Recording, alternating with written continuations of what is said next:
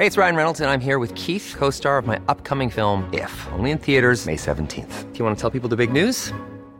All right, I'll do. Sign up now and you'll get unlimited for $15 a month in six months of Paramount Plus Essential Plan on us. Mintmobile.com slash switch. Upfront payment of $45 equivalent to $15 per month. Unlimited over 40 gigabytes per month. Face lower speeds. Videos at 480p. Active Mint customers by 531.24 get six months of Paramount Plus Essential Plan. Auto renews after six months. Offer ends May 31st, 2024. Separate Paramount Plus registration required. Terms and conditions apply if rated PG. Bienvenue dans le sixième épisode de The Raccoon Club, le club de ceux qui aiment les histoires, et les raccoons, mais surtout les histoires. Je vous invite à vous asseoir près de moi autour du feu qui crépite et vous laisser emporter par l'histoire que vous allez entendre. À Halloween 1968, un groupe de féministes new-yorkaises manifeste à Wall Street. Elle s'appelle Women's International Terrorist Conspiracy from Hell, aka Witch. Robin Morgan, l'une de ses membres, a écrit plus tard qu'à l'époque, elle ne connaissait pas grand-chose de cette chasse aux sorcières. Elle avait fait ça de manière totalement spontanée. Des féministes en Europe et aux États-Unis se sont emparées de cette histoire et l'ont revisitée de manière sérieuse. La sorcière devient une figure de revendication avec les féministes des années 1960-1970. Mais alors, comment la sorcière a-t-elle pu devenir un objet pop et sympathique alors que des milliers de femmes ont été exécutées depuis des siècles pour sorcellerie? L'essayiste Mona Chollet explique comment la sorcière, victime éternelle de l'ordre moral des hommes, est devenue une icône du féminisme dans son livre Sorcière, puissance invaincue des femmes. Derrière l'image pop de la sorcière se cachent en réalité des siècles de terreur pour la femme, autant rebelle que victime du patriarcat, la sorcière est l'icône féministe ultime. Aujourd'hui, il n'y a pas un féminisme, mais des féminismes, des femmes et des hommes qui se battent pour le droit des femmes, parfois de façon différente, dans l'optique juste d'obtenir l'égalité. À seulement 22 ans, Eve est illustratrice, activiste, féministe. Elle me fascine par son combat et son engagement crayon de couleur au point. Elle dessine des personnages colorés, pourtant le message derrière est important et parfois grave. Ça vulgarise, ça envoie des couleurs dans tous les sens, c'est beau et le message prédominant est clair, à nous de faire du bruit. Dans sa toute première BD, À corps et à cri, Eve dit que pour changer les choses, il faut porter un nouveau regard sur ce que l'on a bien sagement appris jusqu'ici pour tout désapprendre. Aujourd'hui, je reçois quelqu'un qui est aussi très très loin de mon cercle proche puisqu'il s'agit de ma belle-sœur. Après avoir fait Manon, euh, qui nous a parlé de son cancer du sein, qui est aussi ma belle-sœur, voici Eve. Bonjour Eve. Bonjour. Alors Eve, je suis trop contente de te recevoir pour cet épisode qui n'a rien à voir avec tous les autres. Et c'est ça qui est cool aussi. Eve, est-ce que tu peux nous dire un petit peu qui tu es? Oui, bien sûr. Bah, du coup, je m'appelle Eve, je suis illustratrice Oh. et euh, militante féministe. Et euh, Avant tout, euh, gardienne de la paix. voilà, bien sûr, c'est ça. Donc, tu officies sur euh, Internet, plus Mhm. précisément sur Instagram. Principalement, ouais. Et tu as quand même fait toutes tes études dans l'art, si je puis Mm. dire, et dans l'illustration, non? Pas dans l'illustration, en fait. J'ai fait des études de graphisme. Ah oui, c'est vrai, c'était Mm. pas justement, t'étais pas trop chaude. Ah non, pas trop, non. Ça ça m'a- bien saoulée. Et toi aussi, tu viens pas. Bah alors, à chaque fois, j'ai l'impression de, de n'interviewer que des gens qui ne sont pas de Paris, puisque vous êtes tous Arlésiens ouais, la majorité de mes invités sont, sont arlésiens. Après, moi, j'ai quand même une double casquette. euh, je, je mens pas mal, parce qu'en fait, je suis née à Paris quand même. T'as la double J'ai nationalité. la double nationalité Paris-Arles. Ah bon, t'es Mhm. pas née à Arles? Non, non, non. Ah bah Je tu m'as suis- floué parce que Je vraiment, t'ai floué, pensais- tu as cru, je n'ai rien dit, voilà. Mais t'as fait toute quand même ton enfance à Arles? Et Je suis arrivée à 10 ans à Arles. Ah oui, alors d'accord, moi j'avais raté ça. J'ai cru que ne t'étais arrivée hyper petite. période bah non, vie. voilà, je ne t'ai Eh pas oui. connue. Tu as 11 ans maintenant, donc du coup. Déjà, déjà, ça passe vite. D'accord, donc tu es parisienne, mais tu es euh, expatriée à Arles et là tu es revenue à Paris. Ouais. Ça fait un moment déjà. Et donc tu es avec euh, mon beau-frère qui s'appelle Léo, ton chéri, oui. qui monte euh, les épisodes de ces podcasts. Donc il, il aura la joie immense de. donc on va essayer de faire ça court et bien. Léo, si tu nous entends. Euh, Est-ce que tu peux nous retracer un petit peu ton parcours, euh, de, peut-être du lycée, collège, lycée, jusqu'à maintenant? Ouais, bien sûr. Bah, du coup, je suis arrivée à 10 ans à Arles, donc vraiment au début du collège. J'ai fait tout mon collège et tout mon lycée à Arles. Et du coup, c'est là-bas que j'ai rencontré Léo aussi. Et toute la famille euh, arlésienne euh, qui s'ensuit. Attends, parce qu'on a oublié de dire. Ça Ah oui. fait combien de temps que vous êtes ensemble? Ça va faire 8 ans en juin. 8 ans. Et Voilà. ces gens-là sont très très jeunes. Que toi, t'as quoi Oui, j'ai 22. 22. Et ouais. Mm. Bon, alors euh, si vous avez besoin d'une petite note d'espoir, euh, elle est là. Ouais, bah ouais, je, je sais jamais trop quoi dire parce que je, je moi-même, je suis un peu choquée à chaque fois. Donc, euh, Moi-même, je n'en reviens pas. oui, oui, voilà, c'est ça. Mais euh, du coup, vous faites collège-lycée ensemble et Mhm. ensuite, vous faites pas les mêmes études. Ouais, non, on fait pas les mêmes études. Bon, même si c'est quand même. euh, Heureusement qu'on fait pas les mêmes études parce qu'on fait déjà beaucoup de choses il y a un ensemble. moment, euh, Il y a un moment, ça va. Mais euh, oui, en fait, bah, on n'avait pas. C'est pas forcément les mêmes choses qui nous animaient, même si c'est pas extrêmement loin. Moi, j'avais plutôt envie de faire euh, des arts appliqués, du coup, à la fin du lycée. Et Léo, euh, depuis très longtemps, voulait faire du cinéma. Donc, c'était, euh, voilà, moi, arts appliqués et lui, cinéma. Et Est-ce que tu savais déjà ce que tu voulais faire euh, à la fin du lycée? Alors, en fait, j'ai voulu intégrer une euh, terminale arts appliqués. Mhm. Euh, mais j'ai pas été prise. Du coup, je suis allée en scientifique. Euh, C'était en première, du coup, plutôt. Ah, t'as fait scientifique, t'as Oui, fait S. oui, ah je- ouais. ça, tout ça aussi, je sais pas quoi en dire parce que bon, voilà, c'était un chantier. Mais euh, C'était un ouais, gros dos. un gros dos, ouais. Les gens sont toujours choqués. C'est une petite carte secrète que je dévoile à chaque fois. Mais euh, du coup, j'ai voulu faire art appliqué, mais ça n'a pas été possible puisqu'il y avait très peu de place, etc. Donc je me disais bon bah Qu'est-ce qui s'en faire, rapproche euh, le plus S. Voilà, la SVT, évidemment, ça, ça coule de source. Mais euh, du coup, je me suis dit, euh, après le lycée, euh, c'est sûr, euh, je ferai, euh, j'essaierai de faire des études d'art, etc. euh, Tout en, à ce moment-là, ne sachant absolument pas de quoi il en retournait. euh. Et donc, euh, tu as décidé de t'orienter dans une école de graphisme. Alors, pour la petite anecdote, euh, moi aussi, j'ai fait une école de graphisme. Et Mm. regardez où nous en sommes. Hein voilà, Deux grandes graphistes. deux grands graphistes devant l'éternel. J'imagine que tous les illustrateurs n'ont pas envie de se retrouver en école de graphisme, en fait. oui, mm, ouais, totalement. En fait, moi, quand je me suis retrouvée en école de graphisme, je n'avais pas encore comme idée de faire de l'illustration. Ah, tu savais pas encore. Non, je savais pas, mais parce qu'en fait, l'illustration, c'est un truc, tu te dis jamais que tu vas en vivre. Mais tu dessinais déjà. Je dessinais, je dessinais au lycée. euh, de toute façon, quand tu passes les, les concours des écoles d'art, euh, tu présentes euh, des carnets de croquis avec plein de dessins, etc. Donc ça, je dessinais. Mais en fait, l'illustration, c'est un peu, enfin, c'est comme euh, genre, euh, je vais voyager et gagner ma vie comme ça. euh, Eh, j'en connais une qui en a fait son métier. bah, c'est quand même assez rare, quoi. Et du coup, c'est pas du tout un truc que j'avais envisagé. Et le graphisme, ça a ce côté rassurant de t'as un métier dans les mains, euh, voilà, tu peux faire plein de choses, Une travailler base. partout, une Un petite petit base. matelas, quoi. Voilà, un petit matelas qui rassure bien les, les paternels et maternelles aussi, voilà. Mais non, du coup, je ne pensais pas du tout que j'allais faire de l'illustration, quoi. Et, en fait, quelle école? Alors c'était l'EPSA à Paris, qui est euh, donc euh, École professionnelle supérieure des arts appliqués, qui s'appelle euh, des arts appliqués, mais en fait c'est que graphisme. Donc c'est un petit peu, voilà, mensonger. mais euh, Les écoles ont, ont toujours des noms de médicaments. C'est toujours Oui, euh, oui, oui. EPSA, euh, Ifru, oui, heureux. Esra. Esra, exactement. tu as toujours l'impression d'être dans le domaine médical. Et donc, toi, tu as fait l'EPSA et ça, c'est combien de- d'années?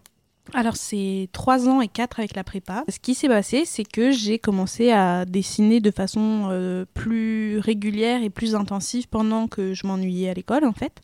Et surtout, pendant la deuxième année, j'ai commencé à, j'ai ouvert un compte Instagram et il y avait littéralement mes amis qui me suivaient et euh, je postais euh, des petits trucs comme ça de temps en temps. Et de, fil en aiguille, c'est ce qui m'intéressait le plus de dessiner pendant les heures de PAO, euh, voilà, de, de, de Les fameuses. InDesign. euh, Enfin, vraiment, ça, ça m'intéressait pas du tout. Et en fait, mon école était très portée sur la communication, en fait, donc sur un graphisme très marketing, euh, très. euh, Pour ceux qui allaient partir en agence, peut-être c'est ça. ouais. C'est le but de l'école, c'est d'envoyer leurs élèves en agence. Et moi, ça, j'ai capté quand même assez tôt que aller dans une agence et faire les pubs de Fleury Méchant, ça allait pas être possible. Quoi? Alors, ça, je ne comprends pas. Je, ouais, je sais, ça choque toujours, mais je, ouais. Fou. Mm, choqué de fou. ouais.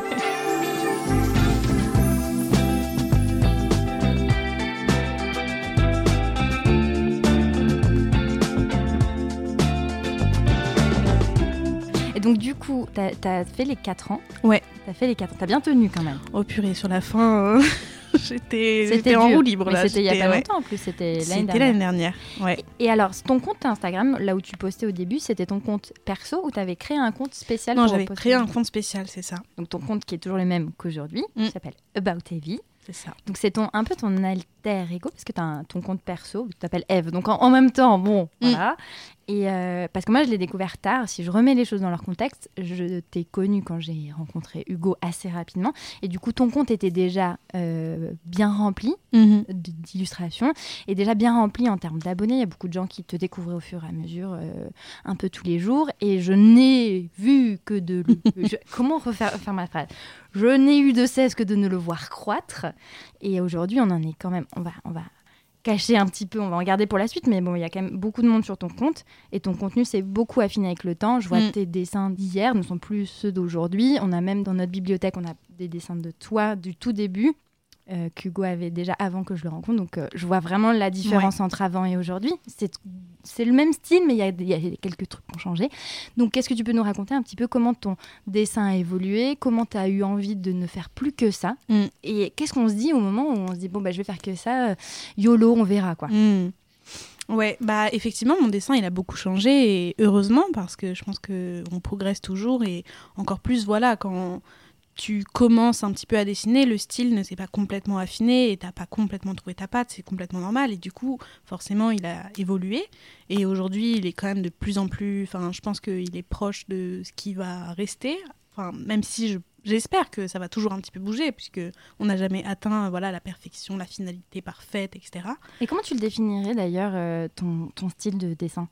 Je dirais que c'est du dessin pop, Ouais. puisque c'est coloré, c'est assez joyeux, euh, c'est à la fois assez euh, des traits qui peuvent paraître peut-être euh, enfantins, mais en fait ça relève pas vraiment de l'illustration jeunesse, mais c'est pour ça qu'il y a ce côté pop, je pense, qui Oui, je trouve Enfin, pas que ça fasse jeunesse. Oui, ça fait pop. Non, mais pop, c'est bien. Ça fait, ça mélange plein de, plein de styles, mais ça fait pas, ça fait pas jeunesse. Effectivement, Mm. c'est, on est entre deux, je pense. ouais. Ouais, c'est un entre-deux que j'aime bien d'ailleurs. Moi, j'ai 33 ans, je peux dire Jones. Jones. Mais euh, ouais, il y a, il y a ça, et tu le définirais comment dans le, dans ce qu'il y a derrière comme valeur? Et bah, pop féministe, Eh euh, ouais. du coup, bah oui. En plus, j'aime bien cette appellation de pop féministe. Euh, moi, je sais que c'est quelque chose dans lequel je me retrouve vachement parce que j'aime bien faire euh, du féminisme quelque chose de joyeux et quelque chose de qui donne envie et qui est communicatif, euh, etc. Quoi. Bah, je pense que c'est le bon terme. J'avais jamais entendu ce terme, mais ça colle parfaitement. Alors, du coup, bien sûr, je vous, je ne manquerai pas de vous mettre dans la barre d'infos tous les liens vers euh, vers F, parce que là, de vous décrire un Mm. dessin, c'est super oui, c'est hyper difficile. ouais. C'est comme si on jouait à tabou, mais genre euh, là, comme ça, en podcast. Level euh, 1500, quoi. Euh, donc, bah, je, voilà, il faudrait que vous, vous regardiez peut-être avant ou pendant que vous écoutez ce podcast. Euh, et du coup, ouais, quel est le moment où tu t'es dit, bon, bah voilà, j'ai ma patte, euh, j'aime faire ce style-là, je me sens bien avec ça, qu'est-ce que. Vas-y, je tente tout. Bah, du coup, j'ai commencé à dessiner, bah voilà, à faire poster des choses dans mon coin, sur mon Instagram, etc. Et de façon assez surprenante, ça a pris un petit peu.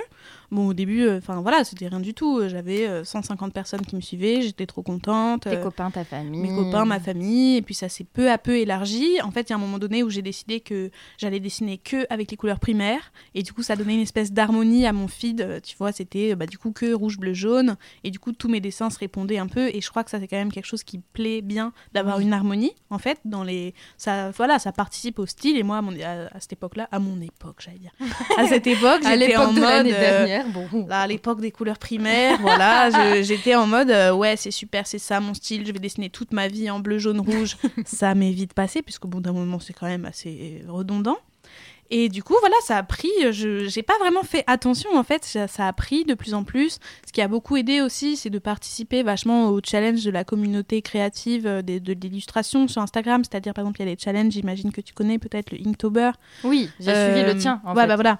Euh, qui consiste du coup pour les personnes qui savent pas à dessiner, à poster un dessin par jour en octobre selon une liste de thèmes. Et du coup ça, ça, voilà, ça forge vachement, ça force à être, à sortir des trucs euh, même si t'es pas sûr. Et en fait, euh, bah, je crois que le secret euh, qui n'est pas un secret, c'est que sur les réseaux sociaux, il faut être présent, quoi. Il faut être active et voilà, juste discuter avec les gens, etc. Et c'est un peu ce que j'ai fait, c'est un peu ce qui a commencé à me plaire. Et en fait, très vite, ouais, ça a pris beaucoup de place et on m'a, j'ai vite candidaté un jour pour une, un salon d'illustration où je pouvais euh, vendre, euh, vendre mes illustrations. Et en fait, euh, j'ai été sélectionnée euh, contre toute attente. Je pense que j'avais genre euh, 1000 abonnés peut-être, tu vois, un truc comme ça, ou ouais, je crois, ou 900, genre, Au tout je crois début. que c'est ça, ouais, au tout début. Et en fait, du coup, quand ils m'ont dit oui, du coup, je me suis retrouvée à imprimer euh, tous mes dessins dans la panique, à découper des stickers à la main euh, en forme de soleil hyper compliqué euh, pour vendre tout ça, quoi.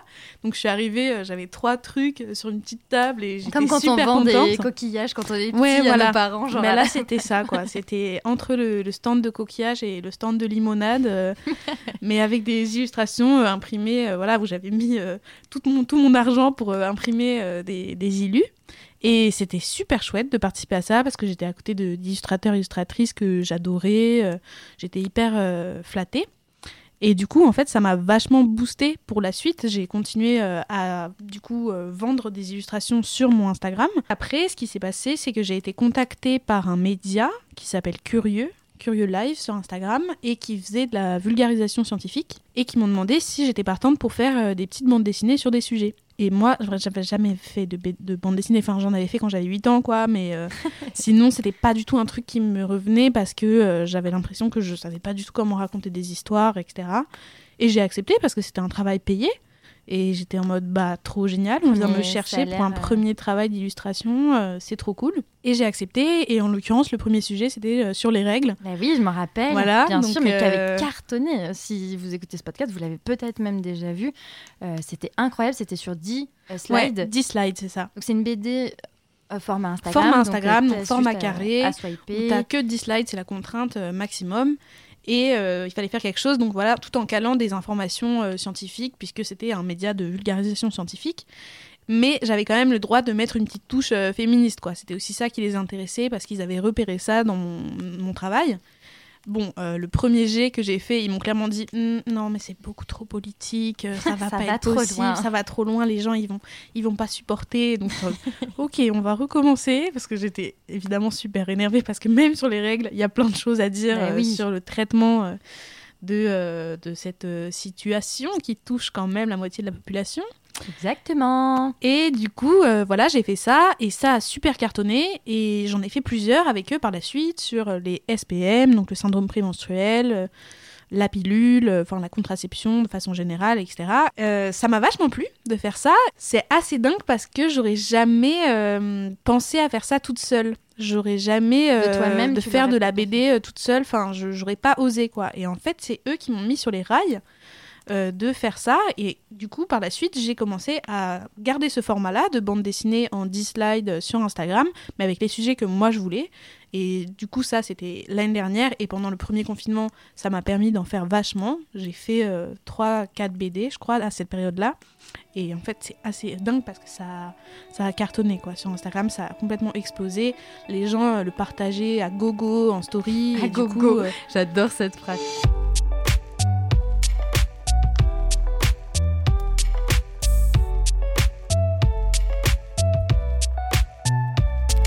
J'allais y venir, mais le premier confinement pour toi, je pense que ça, il me semble que ça a été quand même un, un moment où tu as été hyper productive. Mm. C'est-à-dire que tu es déjà bien occupée dans la vie en général, mais le fait d'être enfermée, alors euh, bah, je vais pas, je dévoile pas un truc immense, mais je pense que avec Mm. Léo, vous êtes euh, des anciens étudiants de, c'est très frais, donc vous avez un tout petit appart où voilà où tu te marches vite dessus. Donc euh, être confiné à deux, ben quand quand c'est quand c'est une pandémie mondiale, bon ben ça peut être compliqué. Et vous vous en êtes vachement servi pour transformer le lycée quoi. Et toi, tu as été hyper productive. Et ouais, carrément. T'as fait tes trucs à toi et je, je veux pas dire de bêtises, mais il me semble que t'as un peu explosé à cette oui, période-là aussi. Ton compte, il a, il s'est envolé. il a dit Il bisous, je m'envole. Salut, bisous, je m'envole. Ouais, en fait, ce qui est dingue, c'est que moi, j'étais tellement contente de plus avoir à aller à l'école, puisque ça me saoulait l'école de graphisme à un point. Là, c'était donc la dernière année et j'avais plus du tout envie d'y aller. Enfin, c'était vraiment fatigant. J'étais en mode, oh, mais j'ai plus à y aller. Je peux faire ce que je veux de mes journées. Ok, j'ai un zoom de 8 à 9 euh, pour euh, faire un taf euh, sur euh, les produits tripiers, tu vois. Mais ensuite, toute la journée, si je veux, je dessine et Attends, personne va rien me dire. On peut Oui, revenir je- au produit trip. lâcher cette information sensible. Je me rappelle, je crois, quand tu nous l'avais raconté, mais c'est quoi cette histoire? Bah, c'est tout simplement qu'on avait un taf de com où Ah on oui. devait faire une euh, de la- une publicité euh, pour euh, les produits tripiers, enfin toute une identité visuelle en fait pour euh, promouvoir les produits tripiers. Donc, C'est comme les voilà. produits laitiers, mais pour les, Les tripes. tripes, donc pour voilà, les les, abats. rognons, là, les abats, tous ces trucs-là, quoi. donc moi, j'étais ravie, quoi. Je Ah, je- j'ai vraiment ma place ici, c'est C'est super. bon, en plus toi qui manges pas de viande. Ouais, c'est vraiment, c'était super chouette, quoi. c'était top. D'accord. Top. On revient au premier confinement. Donc, du coup, ton compte euh, s'envole. Tu continues de faire, euh, bah, du coup, de bosser pour Curieux. Donc, Mm. les BD, elles aussi, s'envolent. Mm.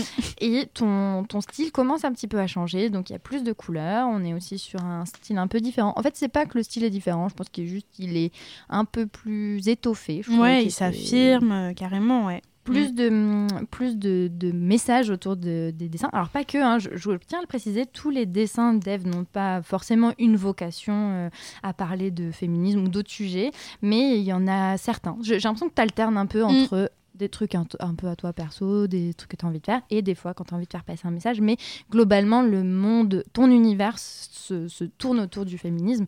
Et d'où ça vient cette, euh, d'où ça vient cette, euh, ces convictions-là? Est-ce que ça a toujours été en toi ou est-ce que c'est un peu arrivé avec en grandissant, en, en se forgeant des opinions euh?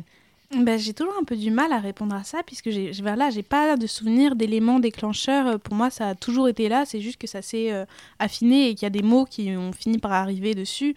Et derrière, euh, bah, la théorie, quand j'ai commencé à lire dessus, etc. Donc tout ça, c'est complexifié. Mais par contre, j'ai l'impression que a- j'ai pas eu de déclic, j'ai l'impression que ça a toujours été là et que c'était, voilà, c'était pour moi dès le début. euh, après, dès le début, je pense que quand j'essaye d'y réfléchir, je, je me vois bien euh, fin collège, lycée, commencer à être vraiment un peu énervée quand même, parce qu'il y a quand même pas mal de choses qui allaient pas, je trouve. Alors que bon, ça c'était forcément moins prononcé, enfin je le voyais forcément moins avant, mais en tout cas, il n'y a pas eu d'élément déclencheur, quoi. C'est que vraiment. euh, Toi, c'est venu petit à petit. Il n'y a pas un jour où tu t'es dit putain, a- là, ça va plus. euh, Il y a un truc qui est chez moi sur lequel j'arrive pas à mettre des mots. Toi, c'est- ça s'est fait progressivement. Et Mm. bah, je trouve que c'est plutôt ça en fait. C'est arrivé en s'informant aussi, je pense, mm, mm. parce que bon, quand même. euh, Moi, je crois que les deux existent, hein, vraiment. qu'il y a des personnes qui ont des, des gros chocs, des grosses épiphanies féministes, et je trouve ça trop chouette aussi. hein, mais, mais moi, je pense que ça a toujours été là. Euh, moi, ma mère, euh, a toujours été féministe, euh, sans pour autant m'en parler spécialement.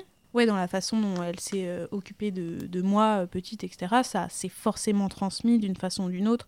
En tout cas, dans le rapport euh, aux autres, quoi. Dans Oui, le- ça vient pas de nulle part. Oui, je pense que ça fait. Enfin, pour moi, dans l'é- l'éducation joue un gros rôle euh, dans, je veux dire, les valeurs féministes. Enfin, je pense que moi, ma mère, par exemple, n'a jamais été vraiment féministe. Je pense qu'elle l'est sans le savoir, par exemple. Oui, d'avoir élevé ses enfants seule, en ayant deux jobs, en voulant autant faire sa carrière que éduquer ses enfants, que voir ses copines, que voyager. En fait, je pense qu'elle était féministe sans le savoir. ouais. Et qu'aujourd'hui, euh, quand elle regarde en arrière, elle se dit mais c'est juste qu'il fallait que je fasse. Alors que pour nous, on se dit ah, bah, c'est quand même des badass les mamans. Euh, donc euh, je pense que pour certains, ça peut venir effectivement de leur éducation ou si c'est pas de leur éducation, de voir le- juste leurs parents évoluer dans.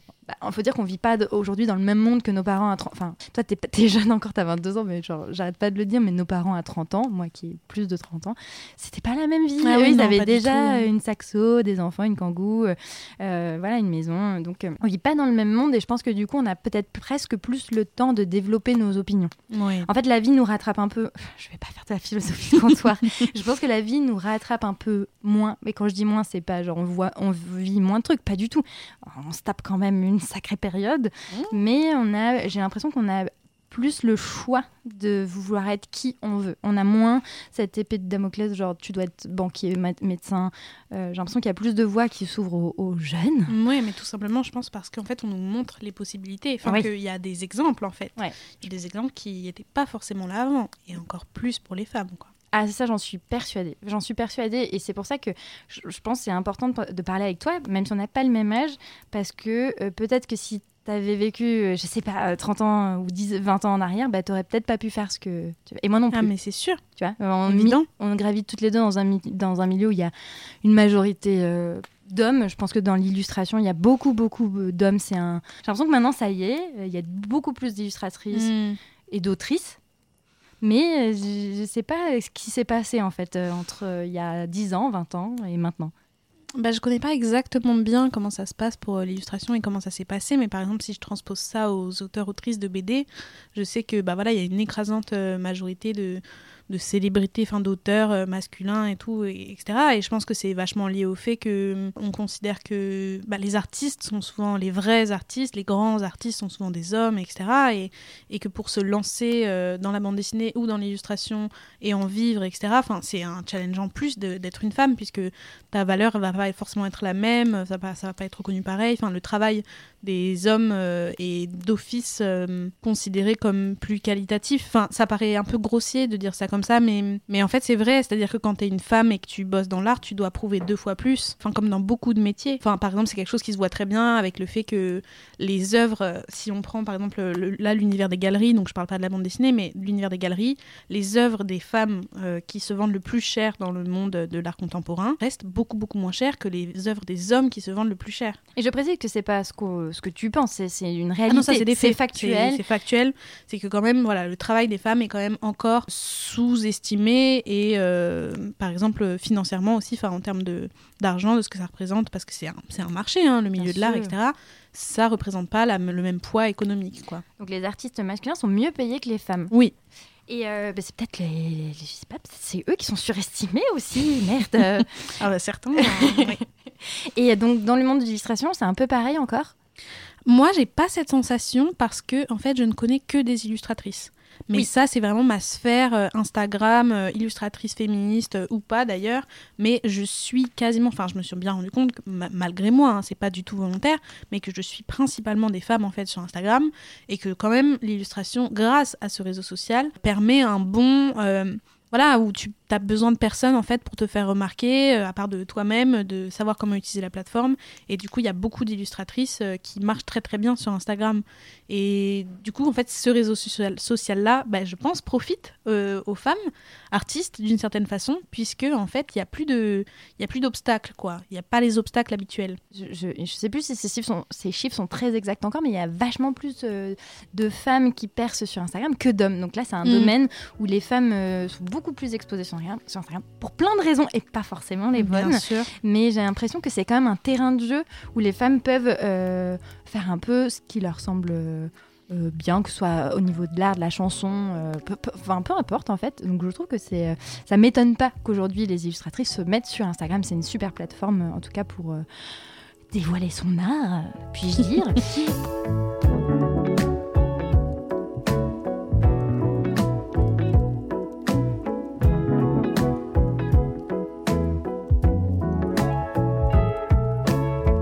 Est-ce que tu as toujours suivi, même euh, au moment où tu avais ton compte où il y avait 150 personnes, tu connaissais déjà des illustratrices qui te plaisaient, tu en suivais déjà pas mal, euh, et du coup vous avez formé peut-être euh, une espèce de, de gang sans le vouloir, tu vois. à- On a grave formé un gang. Oui, oui, c'est vrai. Bah, en fait, oui, quand j'ai commencé, il y avait plein d'illustratrices que j'admirais énormément, etc.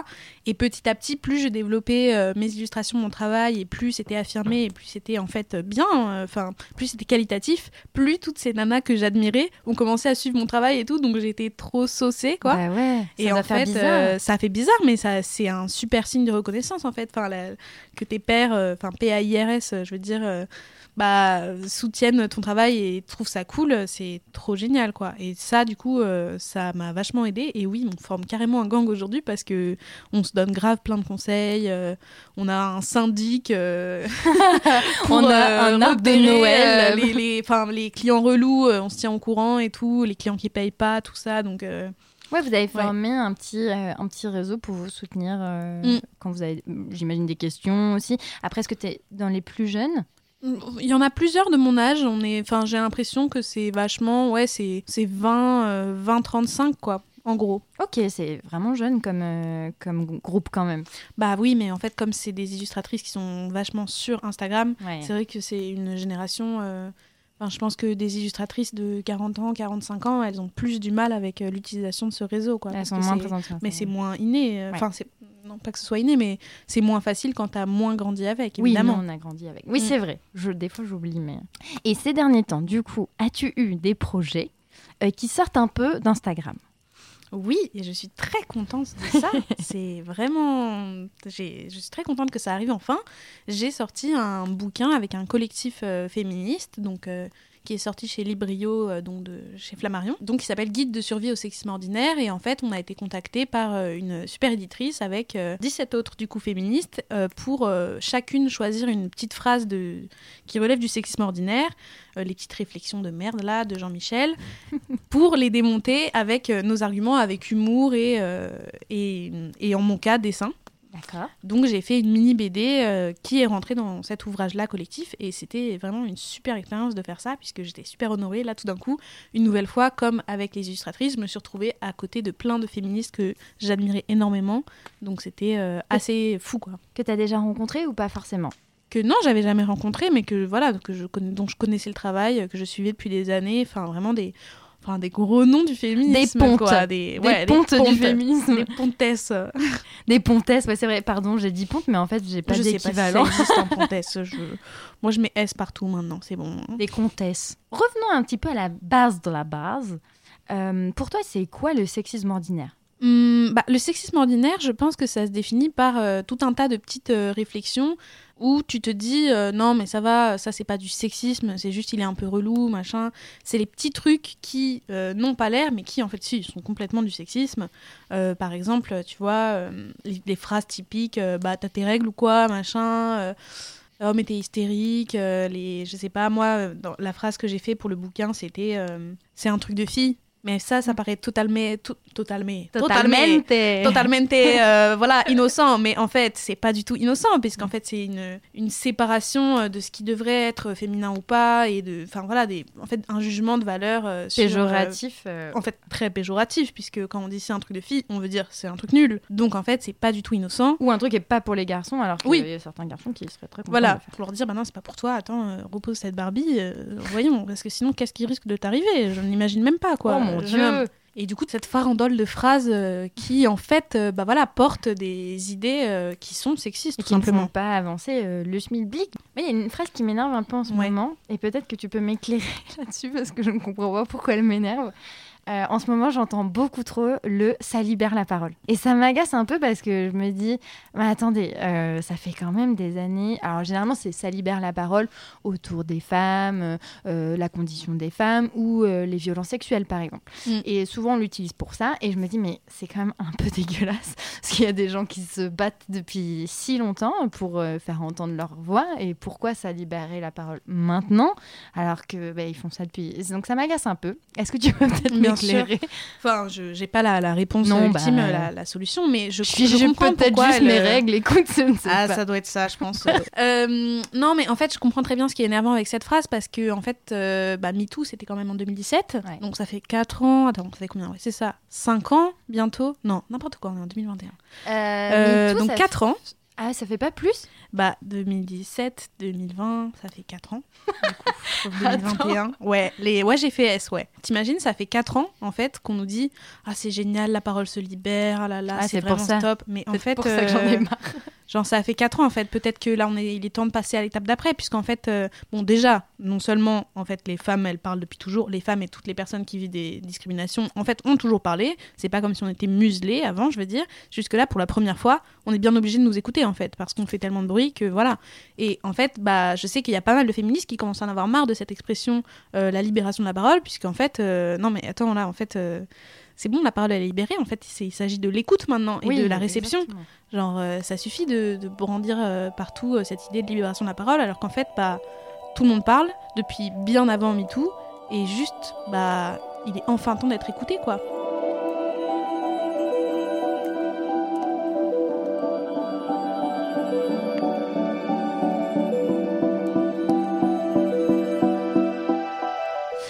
Est-ce qu'il y a euh, des gens que tu admires? Alors, euh, quels sont les, donc, les artistes? Et Mm. c'est pas- c'est pas forcément que des femmes que tu aimes bien et qui te, voilà, te procurent quelque chose et qui euh, peut-être ont changé ton, ton travail, ta Mm. vision de la vie.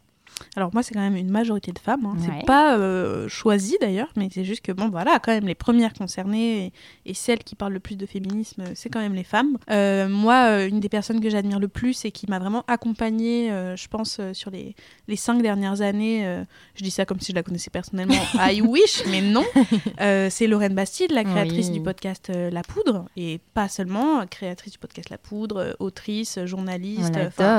On euh, la suis sur Instagram. casquette. Mais en fait, elle elle est incroyable et, je, suis très très reconnaissante du travail qu'elle a fait parce qu'en fait j'ai j'ai vraiment le sentiment d'avoir euh, évolué et grandi en même temps que son projet euh, La Poudre par exemple qui est aujourd'hui beaucoup plus euh, militant qu'au tout début même si c'était déjà féministe, etc. au début, puisque l'idée du projet, c'était de donner la voix à des femmes, et que rien que ça, c'est politique, en fait. Dans une société où euh, les femmes ont un temps de parole euh, ridicule euh, à la radio et à la télévision par rapport aux hommes, bah, en fait, leur, leur créer un espace pour qu'elles parlent, bah, c'est déjà politique. Mais bon, bref, tout son travail a évolué et de plus en plus, voilà, militant et, et Elle a évolué avec son contenu Ouais. aussi. hein. C'est ça.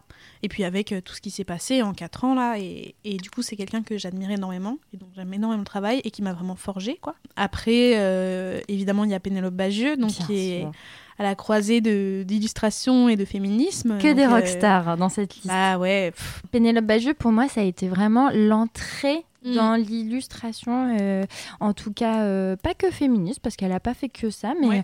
euh, pour moi, ça a été un peu la porte d'entrée. Et j'a- j'aime vraiment beaucoup son travail. Et je trouve que d'un certain côté, tu es un peu dans la lignée de ce truc d'éducation, de, d'éducation vulgarisation, Mm. très bienveillant. Euh, Il y, a, il y a ce truc-là que je retrouve chez toi, et je pense que c'est- ça qu'il faut faire. Enfin, je veux dire, c'est- comme Mhm. ça qu'il faut prendre le problème.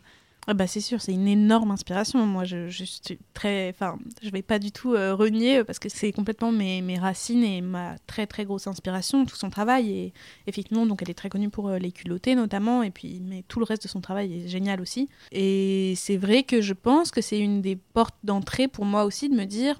Hmm, en fait, on peut carrément parler de féminisme en illustration, enfin en dessinant, et ça peut être un super moyen. Et en fait, ça peut être, ça peut être du coup extrêmement accessible pour beaucoup de personnes. Et Parce ludique, que- ouais. Ouais, bien ludique sûr. parce que bon évidemment les podcasts euh, c'est un très bon moyen je pense aussi euh, d'accès au féminisme mais par exemple moi j'ai aussi plein de voilà d'autrices que j'aime énormément euh, je pense par exemple à Mona Chollet euh, qui a fait donc euh, Mm. Sorcière, Sorcière. Beauté fatale etc et tout ça c'est des livres qui sont absolument géniaux mais je pense et je comprends totalement qu'il y ait des gens qui n'aient pas forcément l'envie de lire un livre de Peut-être que c'est moins 250 facile pages, c'est moins facile. Enfin, en plus, enfin, surtout, moi, je parle euh, du point de vue de quelqu'un qui a quand même un peu du mal à lire, euh, aussi fou que ça puisse paraître, mais enfin, faut que je m'y mette, quoi. C'est terrible. Ça, c'est quand même le petit problème d'Instagram, c'est que ça te, ça te prend un temps dingue. Et bon, bref, voilà, tout ça pour dire que je comprends que tout le monde n'ait pas la force de euh, voilà de se faire une énorme bibliothèque euh, féministe et, euh, et de voilà de prendre le- les, les gros ouvrages qui sont absolument géniaux. Bah, c'est un peu mon problème, hein, Mm. tu vois. Il y a plein de, de livres que je sais que je dois lire, je les ai pas, j'ai Mm. envie de les avoir, mais c'est difficile. Je vais avoir tendance à plus, effectivement, me, me diriger vers des trucs plus ludiques Mm. et qui sont, j'ai l'impression, plus à m'apporter. Non pas que, voilà, Oui, mais je vois. pas lire, mais j'ai envie, en tout cas, d'avoir les bons outils pour euh, me faire une opinion, tu vois. euh, euh, il faut s'informer et des fois, j'ai du mal à choisir comment m'informer. J'ai l'impression que c'est tellement vaste et que c'est tellement gros que des fois je me dis c'est trop. C'est trop Ouais, bien gros. sûr. Donc je me dis c'est limite c'est un truc que je laisse pour plus tard. Donc euh, des fois je, je vais avoir tendance à aller peut-être plus sur Instagram, Mm. même des fois des mèmes, tu vois. Genre je suis abonnée à une fille qui tient un compte euh, euh, cou- euh, Même pour du- même féministe. Kid féministe. Ouais. Et donc du coup je- je- j'ai tendance des fois à regarder son compte en mode ah voilà là ça là ça va. Là je mais suis oui, bien. non, mais c'est super chouette. Mais ça, c'est quand même aussi la force d'Instagram, c'est que il y a une telle vulgarisation de contenu féministe que ça, ça le rend accessible à, au plus grand nombre. Et ça, c'est absolument génial. Et c'est aussi, euh, voilà, la force des podcasts. Moi, je sais que j'adore écouter les podcasts en travaillant, des podcasts en travaillant, des podcasts. Et c'est et c'est pour ça que c'est trop cool. À la fois, voilà, tous ces nouveaux médias qui ne sont pas euh, le, livre traditionnel, qui est pas forcément accessible pour tout le monde. En fait, il y a des gens qui qui ont pas la concentration euh, de lire euh, 150 pages, 200 pages. euh, c'est pas du tout euh, évident, quoi. Et c'est aussi d'ailleurs très élitiste de considérer que euh, c'est ça euh, le vrai féminisme, la vraie information, alors qu'il y a quand même énormément de choses, énormément de contenu aujourd'hui. Enfin, typiquement, euh, moi, c'est ce que je m'efforce euh, de faire sur mon compte, en fait, c'est de faire des bandes dessinées qui vulgarisent des sujets féministes parce que, justement, c'est plus accessible et qu'il faut absolument euh, rendre ça accessible. Enfin, il n'est pas question de faire du féminisme quelque chose d'élitiste, quoi.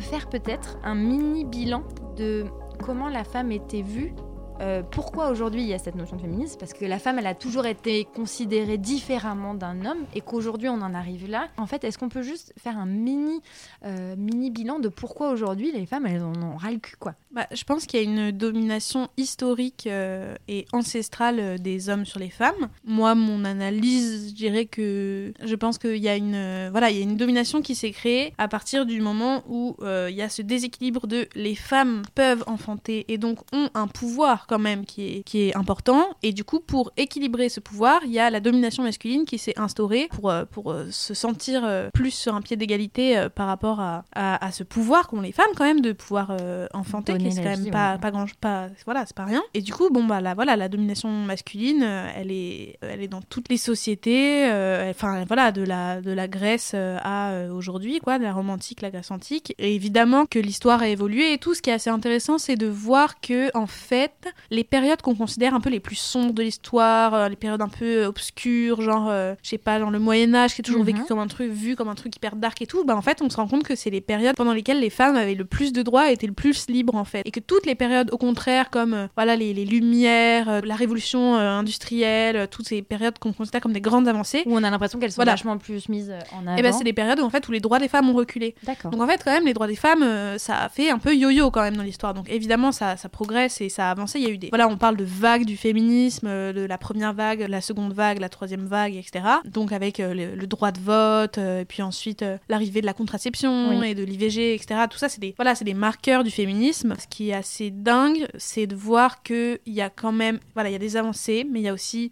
euh, des moments où ça recule Mm. et ça recule de façon très forte et ce qui est super intéressant euh, c'est de noter que après chaque avancée de mouvement féministe de droit pour les femmes, il y a des, ce qu'on appelle des retours de bâton, en anglais le, backlash, des retours en arrière en fait sur ces progrès-là. Donc euh, voilà, typiquement, euh, il y en a eu euh, après les droits de vote, euh, le droit de vote après que le droit de vote soit acquis, ensuite après l'acquisition de la pilule, les années 80, c'est sombre pour le droit des femmes, c'est euh, Reagan aux États-Unis, etc. Donc euh, tout, toute la diabolisation des féministes à ce moment-là, etc. Et surtout, je me rends compte que les droits des femmes peuvent reculer, mais les droits des hommes ne reculent jamais. Non, jamais. Bah, en tout cas, pas en tant que classe sociale d'hommes, quoi. C'est-à-dire qu'il y a évidemment il y a des droits humains qui reculent. Enfin, tu vois, je pense par exemple au truc genre euh, à ce qui se passe à Dubaï, euh, aux Ouïghours. Enfin, il y a quand même toujours des trucs euh, gravissimes qui se passent en termes d'humanité. Mais les hommes, en tant qu'hommes, en tant que classe sociale de hommes euh, à l'opposé de femmes, non, on leur retire jamais euh, des droits, en effet. Et c'est Simone Veil qui disait. euh, qu'il faut rester attentive toute notre vie durant, puisque à la moindre crise économique ou politique, les droits des femmes peuvent être remis en question. Des fois, en tout cas, je sais pas si toi c'est pareil, des fois un- je suis un peu en colère. Alors voilà, ça c'est parce que j'ai mes règles, mais je suis un peu en colère parce que je me dis ça prend tellement de temps. Et quand est-ce que. En fait, c'est comme si tu étais dans un tunnel et tu savais pas quand est-ce que tu allais sortir. Est-ce qu'un jour il y aura l'égalité homme-femme? Est-ce que tu peux nous donner un petit, une petite lueur d'espoir? Là, moi, je pense qu'on prévoit ça pour euh, dans ouais dans 2-3 ans là, ça devrait être bon, je pense. Dans Mm. deux mois. Dans Deux deux, mois, mois. c'est bon. En même temps que le déconfinement. Non, mais en fait, euh, mais du coup, quand tu dis que t'es en colère, tu veux dire que t'es en colère contre qui, du coup? Non, mais pas, je suis pas en colère contre la vie. hein. Je suis juste un peu en colère Tu de. peux, hein, moi, je suis en colère contre la vie. hein. Non, c'est pas vraiment de la colère. Je, sais pas le bon mot que j'aurais dû utiliser. En fait, je suis un peu frustrée parce que je me dis, Mm. euh, est-ce que tout ça a une fin? Est-ce que c'est un- une lutte qui va avoir un, un- un gain, gain de cause ou pas? Tu vois, c'est l'inconnu quand même. On est un peu Mm. dans une espèce de petite croisade. euh, On veut juste l'égalité. Tu vois, c'est quand sûr. même. C'est un stade qui est quand même. euh, c'est possible. Hein, on Pas peut. trop demandé, quoi. C'est- On peut se dire que c'est possible. Et, et je- est-ce que toi, tu vois un peu le bout du tunnel?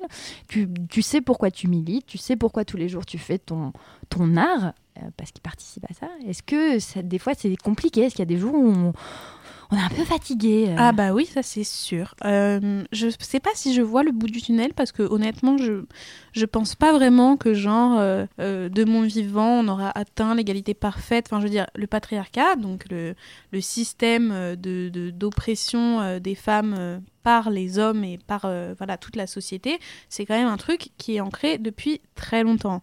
Donc, j'ai pas vraiment l'espoir, si tu veux, de euh, l'exploser de mon vivant. Mais par contre, je vais absolument tout faire pour, euh, pour qu'on progresse, tu vois. Et Bien je pense que c'est le- le- le- l'idée de toutes euh, les militants féministes, et d'ailleurs militantes ou pas, de toutes les personnes qui se considèrent féministes, c'est de vouloir faire en sorte que ça avance au mieux, que nos conditions de vie s'améliorent, voilà, ne serait-ce que d'année en année, de génération en génération.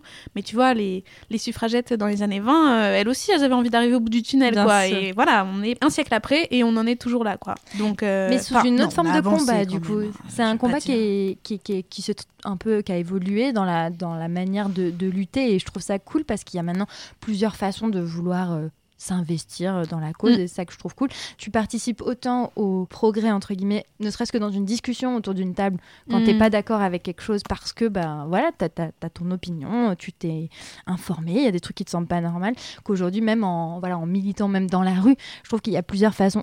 Pour moi c'est comme euh, l'écologie. De toute façon, Mm. je vais le redire. L'écologie, pour moi, n'a pas lieu sans le féminisme. Mm. Et, et je, je trouve que tout est lié. Et pour moi, t'es pas, c'est comme l'écologie. T'es pas obligé de descendre dans la rue pour avoir une conscience écologique. Et Mhm. t'es pas obligé d'être activiste pour être féministe. Bien sûr. Mais je, je sais qu'il y a beaucoup de femmes qui osent pas se lancer parce qu'elles ont l'impression que peut-être des fois, c'est, tellement une grosse communauté, puis c'est très Mm. affirmé. Ouais, je vois très bien. Que ça peut donner, ça peut faire peur en fait. Non, mais ça, en effet, je pense que c'est très important de le répéter, qu'il n'y a pas besoin d'être activiste euh, pour être légitime en tant que féministe. Je veux dire, déjà, si tu as la force euh, de euh, confronter le tonton sexiste ou juste de dire, bah non, moi je suis pas d'accord à un repas de famille, enfin, je veux dire, c'est déjà énorme en fait. Il n'y a pas voilà, de badge de féministe à acquérir. c'est pas parce que tu descends pas dans la rue. Enfin, il y a des gens qui ne peuvent pas marcher, pour qui c'est trop dur, voilà. Enfin, il y a plein de raisons en et fait qui osent pas aussi. qui osent pas évidemment. Alors après, c'est sûr ce truc de euh, d'activisme, je peux j'imagine, je, je le sais très bien parce que je suis aussi passée par là que ça fait peur parce qu'on a l'impression que c'est un truc très fermé, qu'il faut avoir plein de connaissances et tout, etc. Et d'ailleurs, je pense qu'il y a des milieux euh, activistes, notamment féministes. Je pense qu'il y a des assos où voilà, il y a peut-être un peu euh, ce, ce truc-là, ça, mais comme partout en fait, un comme peu dans comme n'importe quel. quand tu débarques, je sais pas, à la, à la CGT ou dans des voilà des Mais même euh, dans l'écologie. Bien sûr, mais des l'écologie, c'est pas, c'est pareil. Et en fait, ça, c'est quelque chose, pour moi, contre lequel il faut absolument se battre. Cette idée d'élitisme, de pureté militante, euh, tout ça, c'est c'est hyper nocif, en fait, au final. Et moi, j'encourage absolument tout le monde, toutes les personnes qui ont envie de s'investir dans une cause, de le faire à l'échelle à laquelle elles peuvent le faire. Euh, de trouver des personnes qui sont comme elles, puisqu'en fait aujourd'hui avec euh, les réseaux sociaux on a quand même cette chance incroyable de pouvoir trouver des personnes euh, avec qui, je sais pas, organiser des actions, même en ligne. mine de rien, ouvrir une page Instagram féministe, bah, c'est déjà énorme, Mm. c'est déjà super bien. Oui, bien sûr. Et, et surtout, chacun va à son rythme. Euh, Ouais, ça, c'est un sûr. truc que j'ai expérimenté. et Je pense que tu es d'accord avec ça. C'est que ça se fait pas euh, comme ça du jour au lendemain. Et ce serait très malsain que ça arrive du jour au lendemain. Genre que tu t'intéresses pas forcément euh, à ce sujet-là ou que ça te touche pas forcément. Et que du jour au lendemain, tu deviennes hyper activiste, Bien hyper agressif, peut-être même. Enfin, en fait, je pense que c'est plus sain d'y aller à son rythme et de voilà de se documenter, de de voir un petit peu comment on se sent et avec quoi on est d'accord, avec quoi on n'est pas d'accord, et surtout de rester dans quelque chose de très bienveillant parce que pour moi, tout ce qui est activisme et euh, militantisme, il faut quand même une petite notion de, de bienveillance parce Mm. que c'est pas ton truc qui est mieux que les autres.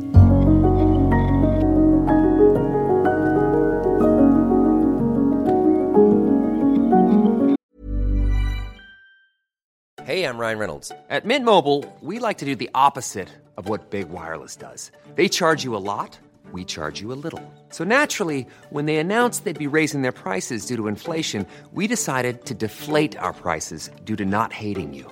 That's right. We're cutting the price of Mint Unlimited from $30 a month to just $15 a month. Give it a try at mintmobile.com slash switch. $45 upfront for three months plus taxes and fees. Promo for new customers for limited time. Unlimited more than 40 gigabytes per month. Slows. Full terms at mintmobile.com.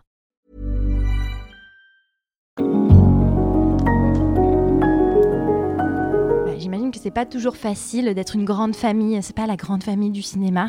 Ah non, de toute façon, c'est voilà, c'est comme la grande famille du cinéma, ça n'existe pas. Les féminismes sont aussi nombreux que euh, sont euh, les femmes en fait. Enfin, Donc, les il y a femmes plusieurs et les minorités de... genre d'ailleurs en fait, c'est-à-dire qu'il y a plein de branches de féminisme différents en fait. Et il y en a qui se qui s'opposent euh, de façon très très violente en fait. En fait, il y a, il y a- il y a quand même trois sujets euh, qui divisent les féministes depuis toujours quoi. Donc les trois sujets, c'est en gros le voile, oui. Euh, les, les féministes qui considèrent que le voile, euh, voilà, c'est euh, une soumission, etc. Et les féministes qui vont dire, mais en fait, euh, laissez les meufs faire ce qu'elles veulent. Si elles Mm. veulent porter le voile, vous allez quand même pas leur arracher de la tête, quoi. Il y a donc la prostitution, donc les féministes qui disent, il faut absolument abolir la prostitution, c'est une forme de d'oppression, etc. Et les féministes qui sont pas anti-prostitution et qui disent, mais encore une fois, laissez faire les femmes, laissez faire. si elles veulent, voilà, si elles veulent faire ça, qu'elles le fassent. Et le troisième sujet qui divise énormément aujourd'hui, c'est euh, les- les- la fameuse théorie du genre qui n'existe pas, qui n'est pas une, c'est pas une théorie du genre, c'est les questions euh, autour de la question du genre et donc des, des transidentités en fait. Et ça, c'est voilà, ce le est un troisième homme, ce qui est sujet. une femme. euh, Voilà. Je sais pas exactement de quand ça date, etc. Mais en fait, euh, la question de est-ce que les questions queer et les questions féministes doivent se mélanger ou pas. Il y a des féministes qui considèrent que non, qu'il faut garder les choses bien séparées. Voilà, il y a des féministes euh, qui euh, excluent les personnes trans et qui considèrent qu'elles n'ont pas leur place euh, au sein du féminisme, etc. Donc voilà, c'est des sujets très compliqués et très... Voilà, qui créent beaucoup de tensions. Donc en fait, il n'y a pas du tout une grande famille du féminisme, c'est beaucoup plus compliqué que ça, quoi. Alors c'est étonnant parce que du coup tu viens quand même de citer trois trucs où moi je me pose forcément la question de comment je, Mm. je- je me placerai. Il y en a aucune où je me dis euh, ben j'aurais envie de militer contre. Je me dis que pour moi Mm. ouais, en fait c'est un peu la liberté de chacun. Donc là on Ouais. est en train plus de parler presque de, de liberté, que ce soit la liberté de son corps, de sa religion ou, quand, ou de son genre entre guillemets. Euh, en fait, à, à partir du moment où tu es lié pour la même cause, il me semblerait, c'est peut-être euh, naïf de ma part, qu'on puisse quand même s'entendre euh, à, à lutter ensemble. Donc, qu'est-ce qui fait que c'est si ça divise autant? Bah, c'est compliqué. hein. Enfin, je, je peux, je peux me lancer. hein. Je peux me lancer là-dedans. bah, pour la question de la prostitution, c'est historique et c'est depuis très longtemps qu'il y a ce débat-là au sein du, du féminisme. Euh, donc, les abolitionnistes de la prostitution vont considérer que, en fait, euh, personne ne choisit jamais vraiment de faire ce métier. Que si tu le choisis, c'est parce que tu t'es sous contrainte d'une façon ou d'une autre, soit sous emprise, soit sous contrainte financière, que c'est parce que tu es trop en galère que tu choisis de faire ça, et donc que c'est jamais vraiment un choix et qu'en fait il faut l'interdire pour protéger toutes les femmes, etc. Et en face, euh, voilà, il y a des féministes, euh, ce qu'on appelle euh, les féministes pro-sexe, qui disent, euh, enfin pro-travail du sexe, qui disent, mais en fait, si, il y a des personnes qui choisissent, et évidemment qu'il y a des personnes qui subissent, et il faut plutôt encadrer toute cette question par des lois pour les protéger justement, euh, plutôt que en fait être dans le déni complet, euh, parce qu'en fait, enfin, ce qui se passe actuellement, c'est que c'est ça, notre, euh, notre société est dans le déni complet de l'existence du travail du sexe, alors que ça a toujours existé, ça existera toujours. Enfin, ça c'est ma position, donc C'est c'est que c'est très très mal. euh, En plus, il y a des lois qui sont passées très étranges. Donc, Oui. du coup, euh, si je dis pas de bêtises, c'est le, la- le- ça va être le client qui va être euh, Mm. euh, pas, pas pénalisé, qui va être, comment dire, qui va avoir une amende. qui quoi. va avoir une amende ou qui, qui va être arrêté. Et non plus, avant, c'était c'était la prostituée qui allait partir Mm. au poste. Et là, c'est l'inverse maintenant. Donc, Ouais. elles n'ont plus le droit d'avoir de clients. Oui, et puis en fait, sans aucune. Le vrai problème. Après, moi, je suis pas ex- vraiment experte de cette question-là, mais le vrai problème, c'est qu'il n'y a aucune sécurité en fait. Mm. C'est des non-citoyennes. Elles, euh, elles ont aucun droit, aucune sécurité. euh, Enfin, je veux dire. euh, il y a régulièrement voilà des histoires de meurtres et tout et en fait c'est elles sont complètement effacées de la société et du coup bon voilà les féministes pro travail du sexe et qui défendent le travail du sexe disent la question c'est que évidemment qu'il y a des personnes qui ne font pas ce choix qui ne le font pas de façon libre et ces personnes-là il faut les aider. Mais en attendant il y a des personnes qui font ce choix. Et vous êtes qui pour leur dire non t'as pas le droit de faire ça? Donc tu vois le Vous le- êtes qui le dans la chantier- maison hein? non mais le chantier quoi de discussion est Bah, énorme quoi. Et en fait enfin il y a des personnes qui s'entendront jamais là-dessus. Bien sûr. donc euh, c'est hyper compliqué. Et qu'est-ce que tu veux dire par exemple quand tu te retrouves face à une femme qui voilà a été traumatisée par le travail du sexe qui est genre une rescapée qui a vécu des trucs horribles et qui te dit bah pour moi ça devrait être aboli parce que ça a gâché ma vie. Enfin tu vois c'est un peu compliqué Oui, de lui tenir tête et dire non mais il y a des gens qui font ce choix c'est que c'est trop compliqué en fait comme sujet c'est trop difficile après en fait c'est la même euh, le même mécanisme pour le voile c'est qu'il y a des féministes qui vont te dire euh, c'est jamais un choix euh, c'est une forme de soumission euh, c'est imposé par le père par l'oncle par les patriarches de la famille je sais pas quoi Mais pourtant, il y a tellement de témoignages euh, de femmes qui disent Moi, c'est mon choix personnel, Bien sûr. parce que ça va avec euh, ma religion, avec ce en quoi je crois. Bon, je veux dire, c'est pas les, les témoignages qui manquent. Pourtant. Mais malheureusement, ces témoignages, ils existent, on peut les trouver, je pense, assez facilement sur Internet, mais par exemple, ils sont jamais euh, majoritaires sur les plateaux télé. euh, Enfin, le voile est systématiquement, euh, se retrouve systématiquement sujet euh, d'intervention télévisée où il y a que des mecs bah, blancs et vieux qui se mettent à parler de est-ce qu'il faut interdire ou pas le voile dans les sorties scolaires ou que sais-je. Les personnes concernées ne sont jamais contactées pour intervenir dans les médias grand public. Donc moi je sais que j'ai déjà vu plein de vidéos sur Instagram euh, de nanas qui disent bah voilà moi c'est mon choix, c'est c'est- ça correspond à ma religion etc et je et j'envisagerai pas ça autrement. Enfin c'est pour moi ça me paraît dingue qu'on me demande de l'enlever et tout, mais malheureusement elles sont encore très très peu écoutées parce que personne ne veut les écouter. Mais au final, ça arrange personne d'entendre ce genre de témoignage, du coup. Ça va à l'encontre de la laïcité à la française. Non mais Ouais. ça c'est encore une grande hypocrisie parce que en fait Ah, on est la des Francis, laïcité là, là. euh, Nous, on dénonce là aujourd'hui. on a gros sur la patate. Non, mais la laïcité, en fait, ça devrait être la liberté de faire exactement ce que tu veux et pas juste l'interdiction de tout euh, signe religieux. Il y a, y a une. y a une- Il y a une couille. Et je, je- je- je n'osais pas le dire, mais voilà, il y a une couille dans le potage quand même. hein.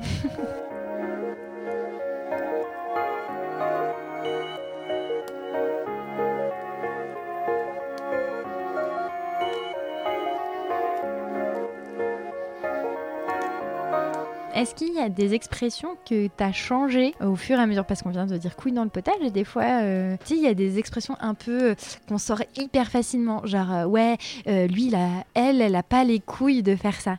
Mm. Je sais que moi, c'est bizarre, j'ai changé ce truc-là. Maintenant, j'ai plus tendance à dire, genre, elle a pas les ouverts, mais en rigolant. ouais. C'est plus marrant qu'autre chose, mais c'est vrai que je m'aperçois qu'en fait, c'est aller avec un peu mon cheminement personnel Mm. féministe, entre guillemets. Bon, même pas entre guillemets, mais parce que du coup, je trouve ça plus cool. Pourquoi on dirait couille pour tout le monde, tu vois Bien Genre, sûr. si c'est ça, avoir du courage, bah ok. Parce que le courage, c'est un truc d'homme, bien sûr. Voyons, euh, Non, mais justement, c'est important. Je trouve cette expression, elle a vachement de sens parce que on l'utilise euh, avec le mot couille, mais ça résonne un peu aujourd'hui parce que ben, ça veut dire que si t'as pas de couilles, bah, t'as pas de courage. Pas de courage, bien sûr. Est-ce qu'il y a d'autres expressions qui, du coup, te, te- ont changé un petit peu, que tu as remanié euh, avec le temps? Bien sûr, bah, je trouve que c'est- se ressent, ça se ressent vachement dans les insultes aussi. Euh, les insultes sont tellement gangrénées de, bah, de, de- d'insultes euh, misogynes, etc. Et alors évidemment que le propre de l'insulte, c'est d'insulter, mais ça pose quand même question que toutes nos insultes, littéralement toutes, bonne chance pour en trouver qui ne le sont pas, euh, reposent en fait sur des, des propos euh, misogynes ou homophobes. Mais quand c'est homophobe, c'est souvent misogyne derrière aussi, en fait. Oui, bien sûr, parce que c'est souvent ce truc, par exemple, de dire. par- je vais prendre un exemple. Euh, tapette, Mhm. euh, c'est vraiment, pour moi, c'est le condensé de tout ce qui va pas. C'est genre vraiment, genre déjà ça veut dire que tu as peur, que tu as peur euh, comme une fille, et euh, en plus que tu serais homosexuel. Mhm. Donc ça combine quand même trois trucs complètement euh, incroyables. Et il y, y a plein de mots comme ça qui maintenant me choquent et Mm. qui avant euh, je ne faisais pas forcément attention. Du coup que déjà je n'utilisais pas forcément. Ou Ouais. même où tu utilises pour, tu, j'utilisais peut-être pour rire comme ça, mais en fait ça me fait plus du tout rire aujourd'hui, où je fais un peu attention. Mais j'ai l'impression que maintenant il faut faire quand même hyper attention. Je pense que ça peut, ça, ça a blessé beaucoup de monde et qu'aujourd'hui bah, il faudrait un peu repenser euh, la façon d'insulter les gens Bah, ou de pas insulter bien, les ouais. gens, ce serait cool. Non, mais la, la façon d'insulter les gens euh, sans que ce soit misogyne, euh, mo- moi je trouve que tout ce qui tourne autour du vocabulaire du caca, si tu veux, c'est parfait parce que en fait, Grosse merde, grosse merde, c'est bon quoi, tu vois. C'est vrai. Mais, euh, mais oui, en effet, euh, c'est compliqué de se défaire de tous ces automatismes. Moi je sais que c'est vachement. euh, maintenant, mes oreilles sifflent quand j'entends quelqu'un dire fils de pute ou pute, Mhm. tu vois. Ouais. Mais je deviens folle en fait. Je- je- J'ai mes règles quoi. Non, mais Fils de pute, c'est Fils de pute, c'est quand même un enfer, quoi, C'est quand que même chaud Tu parce veux que insulter quelqu'un, t'insultes sa daronne Puis c'est vieux, enfin c'est excessivement vieux comme insulte. Mm. Ah oui, c'est vrai que c'est celui-là il est gratiné aussi. Celui-là, il est vraiment gratiné. Et en fait, moi, pute et fils de pute, je supporte plus ça. Et je sais que, hum, bah, du coup, je, bah, déjà, j'ai dû le sortir de mon langage, tu vois. Et même putain, en fait. Mais en fait, putain, bah, Putain, c'est dur parce que Putain, c'est super dur. C'est presque une ponctuation. c'est une euh, ponctuation. ouais. C'est une ponctuation. Moi, j'ai trouvé purée à la place. C'est vrai. J'utilise purée, mais à une quantité euh, extrême, du coup. Après, c'est pas du tout euh, genre, euh, il faut censurer tout notre langage, machin. parce qu'après, enfin, il y a beaucoup de gens qui vont tomber dans le on peut plus rien dire, machin, la nana. euh, Ah ça aussi ça m'énerve. Ça ça m'énerve. Mais en fait, c'est pas une question de bien de bien-pensance. euh, C'est juste que on a un vocabulaire qui est misogyne et qui est sexiste. Et il est temps de s'en rendre compte et de changer les choses, puisqu'en fait, excusez-nous d'être là. hein. Vous nous dites si on vous dérange, hein, la moitié de l'humanité, 52% de femmes en France, mais on est, je sais pas où on est. Genre, euh, Mais tu vois, je pense qu'il y a plein de gens comme moi, ou, ou- tu vois, où par exemple le putain, on l'associe même plus oui, bien sûr. au mot de départ. C'est-à-dire que pour moi, putain, c'est presque un mot euh, qui n'a rien à Mm. voir. C'est presque un genre, euh, ouais, une ponctuation. euh, Je l'associe pas du tout à la putain. Oui, Euh, oui, pour- bien sûr. C'est plus, je sais pas, c'est presque un mot euh, qui a pas de sens. Enfin, c'est Mm. plus une, ouais, une, une exclamation. Euh, mais c'est vrai que du coup, ça me, ça m'embête d'utiliser ça alors que je fais pas. Ça veut dire que je fais pas trop attention. À, pour moi, les mots ont du sens et ça veut dire que je fais pas attention à ce que je Mm. dis. Donc ça veut pas dire que je vais le rayer tout de suite, mais c'est vrai que Mm. j'aimerais bien à terme quand même trouver des alternatives. Mais effectivement, très très bon conseil de Eve. Euh, tout ce qui est à base de caca marche très très bien comme, euh, super, comme ouais. insulte ou comme exclamation. Genre merde, Mm. moi je le dis très souvent, ça passe très très bien. Mais bon, après, il s'agit pas de. Bien sûr. C'est pas du tout euh, voilà une obligation euh, sinon euh, attention t'es vraiment une mauvaise personne euh, si tu utilises putain quoi parce que c'est enfin évidemment c'est des automatismes qu'on a et qui sont super ancrés et c'est super difficile de s'en défaire en tout cas je pense que voilà les plus faciles enfin dans les insultes les trucs qui pop tout le temps les fils de pute les enculés et tout c'est quand même assez facile de voir Mm. en quoi ils posent problème quoi C'est vrai. et moi ça me ça me dérange énormément je peux plus utiliser ça quoi Puis c'est souvent les plus violents, genre euh, Oui. là tu viens de, de dire fils de pute et enculé, pour moi c'est vraiment, c'est quand vraiment, il y a plus de limites. Mm. Si tu les dis, c'est que euh, il s'est passé quelque chose. Et est-ce qu'il y a des, des situations qui aujourd'hui te, te choquent vraiment, genre à- par exemple à la télévision ou euh, des, des situations où on se dit mais what, enfin j'ai l'impression que de plus en plus hein, ça arrive. Mm. euh, je vais prendre un exemple à la con. Eve, on peut se lancer. Euh, je sais que moi j'ai eu un, un- un gros débat avec mon entourage par exemple, et un débat plutôt sain autour euh, bah, des femmes qui écrivent par exemple des bouquins pour parler de leur histoire ou qui parlent de violences sexuelles, etc. Et on n'était pas toujours d'accord. On n'était pas toujours d'accord sur. euh, Alors déjà, il y a un problème de fond. C'est genre, tout le monde se prend pour l'inspecteur gadget. Mm. Est-ce qu'elle dit la vérité? Est-ce qu'elle dit pas la vérité? Et pour moi, il y a quand même un vrai problème de euh, déjà dire non, euh, non, elle dit pas, elle dit pas la vérité. Comme ça, au moins, euh, c'est réglé et, et elle- le mec d'en face se défend mieux. Donc voilà. J'ai l'impression que tout le monde, du coup, se fait juge. Il y a un peu un espèce de tribunal public qui se crée dans nos discussions sur Internet, sur les réseaux sociaux. Et moi, ça me fait un peu peur en ce moment. Mm. J'ai l'impression qu'il se passe beaucoup d'histoires comme ça où les gens, du coup, prennent un avis. Il y a tout, Mm. tout ce qui est Weinstein. Il y a eu beaucoup, beaucoup d'histoires d'artistes, de chanteurs, de comédiens. Voilà. Mm. Comme disent les journalistes, la parole se libère. Et, et je sais que moi, ça n'a pas toujours fait, euh, dans, dans mes discussions avec mes proches, ça n'a pas toujours fait l'unanimité. Moi, j'ai tou- toujours tendance, et je pense pas prêcher la bonne parole, j'ai toujours tendance à dire, je pense que c'est cool d'écouter ce que ce qu'elle a à dire. Bien sûr. Euh, Bah, en fait, le problème, c'est que dans ces histoires-là, il y a un véritable double standard, c'est-à-dire que les femmes sont présumées menteuses, alors que les hommes sont présumés innocents. Donc la présomption d'innocence, c'est bon que pour les mecs euh, qui se font accuser, mais la présomption de mensonge, en fait, c'est systématique pour les femmes qui osent parler. Et il y a quand même un truc, moi, où je suis très énervée, c'est qu'il y a un manque d'honnêteté et de communication sur le fait que, en fait, mais aucune femme n'a d'intérêt à mentir là-dessus. Cette espèce d'idée de euh, elle fait ça pour la fame, pour l'argent et tout, mais attends, mais qui est en train de vivre sa meilleure vie après avoir parlé de ce qui lui était arrivé? En fait, ça te met dans une situation, tu te fais lyncher par tous les médias, par tous les réseaux sociaux, tu deviens mais et tu la- le sais. tu- et tu le sais, enfin, tu, tu te prends un nombre d'attaques quand tu oses parler sur ce qui s'est passé et que généralement tu, tu pointes du doigt un homme qui est célèbre, qui est apprécié, etc.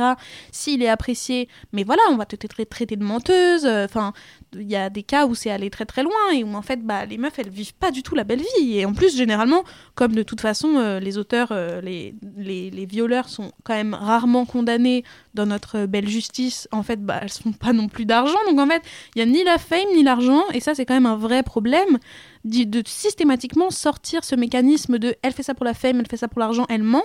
Alors qu'en fait, si tu regardes un petit peu, Mais c'est pas du tout le cas en fait. Bah, je pense que c'est la solution de facilité, que ce soit homme ou femme, de se dire eh, si elle parle, c'est parce qu'elle a quelque chose à y gagner, euh, certainement financièrement, j'imagine que c'est ça, ou la fame, parce qu'il y a beaucoup de gens, par exemple, si la personne sort un livre à ce moment-là, bon bah là tu peux être sûr que Mm. elle fait ça parce que euh, son livre sort et que bonjour Joe et que du coup elle va elle va en vendre plus. Mais si ça permet de vendre plus sur une histoire qui permettra d'ouvrir la voie à peut-être d'autres femmes et qui permettra de, de faire avancer les choses, moi j'en ai rien à faire. Enfin je veux dire Mais bien sûr. tant mieux, tant mieux. Mais c'est vrai que ça crée des débats et notamment, je me rappelle quand, euh, bon, on va un peu loin, mais quand le documentaire de DSK est sorti, il me Mm. semble que toi et moi on en avait parlé. euh, Il y a forcément un moment où tu regardes le documentaire, t'es à fond. Je sais pas si tu l'as Je vu. l'ai pas vu, moi j'ai pas souhaité le voir. Mais bon, tu connais Mm. les grosses lignes, donc du coup forcément il y a un moment où tu te dis qui ment, qui ne ment pas? Et Mm. comme elle a accepté euh, une compensation financière, du coup tout le monde en a déduit que ce qu'elle disait c'était pas vrai. Et moi, ça, ça me gêne parce que je me dis, en fait, la fille ne peut plus avoir de vie. hein, elle a dû Bien déménager, elle a, elle, peut, elle, elle a un enfant, donc c'est, c'est- là, c'est, c'est quand même pas la fête du slip. Et quand bien même elle a de l'argent, euh, ça, ça ne lui rendra pas euh, tout ce qui s'est passé, et, etc. Après, euh, je ne connais pas, mais bon, en tout cas, il est sorti de prison, hein, Mm. et il est en liberté, DSK. Donc, je- même si on voilà, on connaîtra pas la vérité, pour moi, c'était plus simple de me dire, bien sûr qu'elle a pas Mais c'est évident, mais c'est mais c'est dur qu'elle ait fait, accepté l'argent. Enfin, je veux dire, la meuf, elle s'est retrouvée tout d'un coup au cœur du plus gros scandale politique français de, de l'année et des, sûrement des, des 5-10 dernières années. Ça a fait un, un- le tour du monde, c'est devenu une affaire internationale. Évidemment, elle a eu la présomption de menteuse, donc d'office, euh, les gens ont dit, mais elle ment et tout, etc. Je veux dire, c'était quand même avant MeToo, c'était quand même à une époque. Moi, je sais que j'étais assez jeune quand ça a commencé cette histoire et que. Oui, c'est quelque chose qui m'est venu aux oreilles que sûrement elle mentait, tu vois. C'était, c'était quelque chose dans le, voilà, c'était euh, la normalité de dire ça. Et en fait, euh, donc la meuf, elle a été calomniée de toutes parts, elle s'en est pris plein la gueule, et en fait, sa vie a été complètement ruinée, mais vraiment. Non seulement, enfin, je veux dire, elle s'est violée, elle s'est fait violer, et en plus, sa vie a été ruinée. Donc, au bout d'un moment, elle était en mode, bah en fait, ouais, bah peut-être que je vais accepter cet argent pour essayer de recommencer une vie et pour essayer de tourner la page, parce qu'en fait, ce- cette histoire, enfin, je veux dire, DSK s'est quand même retrouvé avec les plus gros avocats du monde, qui étaient, enfin, c'est ça aussi, ce que notre justice elle est quand même biaisée à partir du moment où plus t'as d'argent, euh, plus t'as de chances de t'en sortir parce que tu vas avoir des meilleurs avocats. Donc en fait, euh, enfin, évidemment qu'elle a accepté l'argent. Je veux dire, c'est, moi je trouve pas du tout que c'est contradictoire avec le fait qu'elle a dit la vérité. C'est que en fait, elle s'est retrouvée dans une situation tellement horrible qu'elle s'est dit, bah, enfin, j'en sais, rien, je dis, elle s'est dit comme si j'étais dans sa tête. Moi, je pense, bah, c'est ce qu'elle a dit. C'est ce qu'elle a dit dans, bah, euh, ce qu'elle dit dans le documentaire. Elle dit j'ai accepté cet argent parce que j'avais besoin d'argent. quoi, et parce qu'elle a Mm. besoin d'argent, parce qu'évidemment qu'elle a perdu son taf, évidemment que maintenant elle est connue dans le monde entier et que elle- tout le monde sera associé son nom à ça. Donc, euh, moi, je trouve que c'est malhonnête en fait de lui reprocher ça, parce que ça veut dire que les gens, ils imaginent pas du tout ce que ça fait de se retrouver dans une telle tornade. Mais pour moi, c'est un exemple très très concret de voilà de ce qui est aussi parfois euh, la justice et pas qu'en France, Mm. de ce truc de qui ment, qui ne ment pas, alors que je, je pense que tu as dit les mots justes, c'est c'est tellement compliqué de se lancer là-dedans que tu n'as tellement rien à gagner que de se lancer, c'est déjà une, en soi un vrai acte de courage, parce qu'il Mm. en faut pour, pour, pour, pour déclencher tout ça. Mais c'est vrai que souvent, euh, ce débat revient de quand il se passe quelque chose, est-ce qu'elle ment Ouais. Est-ce qu'il ment pas Tu vois, genre Je par crois exemple. que un euh, des, des gros problèmes, en fait, c'est que les gens ne savent pas comment ça se passe, la justice. Les gens ne savent pas comment ça se passe quand tu es une femme et que tu vas porter plainte pour viol dans un commissariat? Les gens ne savent pas comment ça se passe.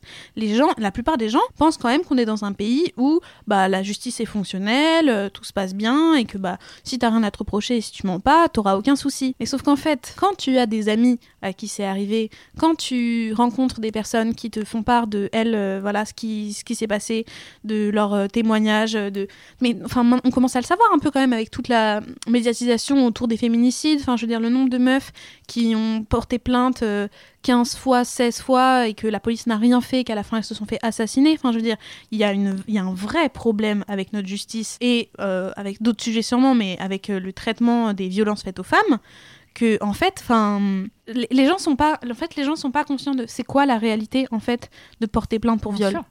Alors moi, je n'ai pas connu ça, Mm. mais je, je pense que dans mon entourage, et je sais pas si toi c'est pareil, je ne connais aucune de mes amies proches à qui n'est pas un jour arrivé quelque chose. Ouais. Quand je dis quelque chose, ça va être très très vaste, Bien ça va aller du harcèlement de rue. Et, euh, et pour moi, aujourd'hui, c'est presque devenu genre euh, une, C'est une norme. normalité. Je me dis, c'est vrai que j'ai pas, ou alors, euh, je ne le sais pas, mais j'ai pas de copine à qui n'est rien arrivé. Et ça, ça me, ça m'angoisse un peu parce que je me dis, on vit avec ça comme si c'était un peu normal et que ben ça Hmm. fait, ça fait partie de nous. Ben oui, c'est cool, ça fait partie de nous, mais bon, on aimerait bien, euh, on aimerait bien que ça s'arrête. hein, Ouais, ça si possible. Oui, si possible. Et toi, qu'est-ce que t'aimerais euh, Quelles sont les, les choses pour lesquelles tu, tu milites le plus? C'est difficile à dire parce que j'ai l'impression qu'il y en a plein. Enfin, je suis un peu dans Toi, la- tu peux en dire plein. Ouais, bah déjà, euh, voilà, le, le, le dysfonctionnement de la justice euh, par rapport aux, violen- aux violences euh, faites aux femmes et aux minorités de genre, euh, c'est quelque chose qui me pose un énorme problème. Enfin, je veux dire, on a quand même, voilà, un, un homme accusé de viol euh, en tant que ministre de l'Intérieur et ça, ça me pose un gros, gros problème. Kikou Gérald. Voilà, on lui fait des bisous. Il y a évidemment euh, l'égalité salariale. Moi, je trouve que c'est quand même toujours sidérant cette histoire, quand même. Enfin, je sais pas où on est là, mais On est où là? il serait temps que ça cesse quand même, enfin que les choses euh, s'améliorent. Il y a énormément de choses en fait. Il y a, il y a la précarité menstruelle par exemple. Enfin, c'est encore. En fait, il y a voilà, il y a les enjeux euh, de qui tournent autour du, de la justice. Il y a les enjeux qui tournent autour de, de l'économie. En fait, le féminisme, ça regroupe quand même euh, tout un tas de, problématiques. Et après, euh, bah, il y a tout ce qui touche, euh, pour moi, à la, culture du viol, c'est-à-dire à quel point, dans toutes les strates de notre société, il y a des choses qui sont ancrées en termes de mentalité, donc qui sont ancrées à travers la pop culture, donc les films, la musique, les séries, et en fait les idées reçues. Donc, euh, qui participent à la culture du viol. Et la culture du viol, c'est tout cet ensemble de préjugés qui vont tendre d'une façon ou d'une autre à minimiser ou à justifier le viol. Euh, ça va de non mais attends, euh, t'as vu comment tu sors, machin, faut pas s'étonner en même temps si tu sors en mini-jupe, à les baisers volés dans les films qu'on trouve super romantiques alors que c'est une agression. Oui, ça aujourd'hui on s'en rend compte, mais c'est Ouais. vrai que pendant longtemps on se dit oh bah non c'est normal. C'est c'est même des affiches de films. Les vieux Bien films sûr, comme oui, oui, oui, c'est ça, où les meufs se débattent comme Ouais. ça. Et, et en fait, bah, la culture du viol, elle est omniprésente, elle est absolument partout. Et en fait, elle participe à nous rendre la vie un peu dure, quoi, parce que au final, euh, s'il y a quand même un, un grand nombre de situations où on va te demander, en fait, bah, si c'est pas un peu de ta faute quand même, ce qui t'est arrivé. Et ça, c'est complètement On va demander aux femmes quoi. comment elles étaient habillées, si elles se, si elles comment elles étaient habillées, mais attends, mais t'avais pas bu aussi, mais attends, tard, mais euh, il était tard, mais attends, mais tu l'as rencontré sur Tinder, tu le connais même pas, euh, t'as accepté d'aller chez lui, euh, enfin, je veux dire, euh, c'est toujours la faute de la victime en fait. Et ça, c'est quand même un gros souci, donc ça rejoint évidemment la question de la justice, mais ouais, c'est assez vertigineux en fait quand tu te rends compte à quel point c'est partout dans toutes nos constructions. Mais surtout, dans- tu, tu fais bien de parler de la pop culture, parce qu'à mon, à mon sens, il y a plein de séries qu'on regarde aujourd'hui Mm. qui n'ont pas du tout la même saveur quand on les regarde euh, euh, bah, bah, maintenant, quoi. Je veux dire, par exemple, Oh, I Met Your Mother, il y en a tellement, même Friends. Même Friends. Euh, récemment, j'ai re-regardé Girls. Mm. Ça a trop bien vieilli. Ok. Ça y est, c'est bon. Je sais pas si tu l'as vu cette série. Non, j'ai jamais regardé. Bah, tu vois, ça a trop bien vieilli. C'est pas si vieux, hein. Mais il y a des séries comme ça où ça passe et d'autres où ça passe pas du tout. Tu te dis que tes personnages préférés, bah, quand même, ils sont en border, quoi. Ouais, moi, How I Met, ça a été douloureux. hein. How, I Met Your Mother, parce que c'était ma série préférée quand j'étais au lycée. Et en fait, euh, plus les années ont passé et plus je la re-regardais, et plus ça devenait vraiment difficile pour moi de regarder ça. Parce qu'en fait, c'est il y a vraiment beaucoup de choses gravissimes, mais surtout principalement le personnage de Barney, euh, Ah oui. qui est euh, atroce, mais qui est légitimé par absolument tous ses potes. Il y a personne qui le stoppe jamais. Tout le monde fait genre, oh, oh, oh, c'est vraiment euh, un abuseur, euh, dis donc, quel manipulateur, euh, quel. Mais en fait, ils l'adorent tous pour ça. Et, quand tu parles aux gens, les gens adorent Barney parce qu'il est drôle, machin, etc. Mais il véhicule des trucs gravissimes, quoi. Il y a non seulement le- la question de la culture du viol dans la pop culture, mais en fait, la pop culture véhicule tout un tas de choses qui. C'est pas juste la culture du viol, c'est aussi, voilà, tous les, biais sexistes, toute la, la grossophobie, le sexisme ambiant, enfin la pauvreté des personnages féminins dans les, les films, les séries, euh, des, des énormes cartons, hein, mais enfin, il y a, tu- j'imagine que tu connais peut-être le, le Bechdel test, qui est un test euh, élaboré par euh, Alison Bechdel, qui vise, donc là ça a plutôt pour but de regarder les films de façon générale, en gros, c'est pas pour discriminer chaque film individuellement, mais en gros c'est un test qui dit, ok, alors est-ce que dans ce film, Ah, je connais il y a pas du tout. deux personnages féminins au moins. Est-ce que elles sont nommées Est-ce qu'elles elles ont des noms ou c'est juste les, les, les side chicks là Euh, Et est-ce qu'elles parlent entre elles d'autres choses que des mecs? C'est Hallucinant. sidérant Ah ouais, de voir le nombre de films qui ne passent pas ce test. En fait, on est tellement habitué à ce que ce soit la norme qu'il n'y ait pas de personnage féminin. Enfin, si tu penses à tous les plus grands films, ce, qui est, ce que j'aime bien, ce qui est un petit délice, c'est de taper euh, les 100 meilleurs films euh, du monde. Tu tapes ça sur Google et tout. Donc là, tu as tous les, les grands classiques américains, les... Ouais, ben, tu vois, les gens, les, les, les grands Spielberg, machin, etc. Et en fait, ben, il y en a aucun qui passe le Bechdel test. Attends, mais tu viens de me faire penser. Mon film préféré, c'est Jurassic Park. Jurassic Park, est-ce qu'il passe le Bechdel test du Pas coup du tout, parce qu'en fait, il y a qu'un personnage Avec une féminin meuf, ouais. et elle Lo- parle pas avec une autre meuf. Ah, c'est Laura Dern, Ouais. effectivement, et elle parle pas avec d'autres meufs. Il y a pas d'autres meufs. Ouais. Mais juste, en fait, il faut imaginer une seconde si c'était l'inverse. Si dans tous nos films, il y avait jamais deux mecs qui parlent ensemble Et qui parle pas de meufs. et qui parlent pas de meufs. Mais en fait, c'est juste, c'est ce, cette mécanisme, euh, ce mécanisme, pardon, de retournement de situation, il te fait juste exploser la tête parce que tu te dis, on est tellement habitué à ce qu'il n'y ait pas de meufs dans les films, c'est devenu la norme, tu vois. Bah, Retour vers le futur, c'est pareil. Retour vers le futur, c'est pareil. euh, Enfin, Les classes, tu viens de me foutre une claque. Je- Là, je suis en train de me passer plein de films, genre, même genre les Goonies non mais ouais. et même Stranger Things ne passe pas. Ah si, et non, et non, il passe pas parce que quand elle parle avec Max, Est-ce qu'elle parle d'autre chose Et que non, de elle parle des garçons. euh, Elle parle des de- garçons. Du garçon. euh, et non. Et ben voilà, faites le test chez vous parce que c'est super intéressant. Donc tu vois, ce test, il sert pas à dire ouais tel ou tel film, euh, tous, ces- tous les films sont sexistes. C'est pas ça le truc. C'est juste de montrer quand même. Oh, mais la, la dinguerie quoi, la dinguerie que tous nos produits culturels soient en fait, bah, tous nos produits culturels sont faits par des hommes et donc c'est normal en fait qu'il y ait si peu de meufs et généralement quand il y a une meuf, bah son rôle c'est d'être la meuf. Enfin voilà, ce test, je trouve qu'il est assez pertinent pour se rendre compte de l'ampleur du délire en fait. Je suis en C'est train de penser à plein d'autres films, Mm. mais c'est fou.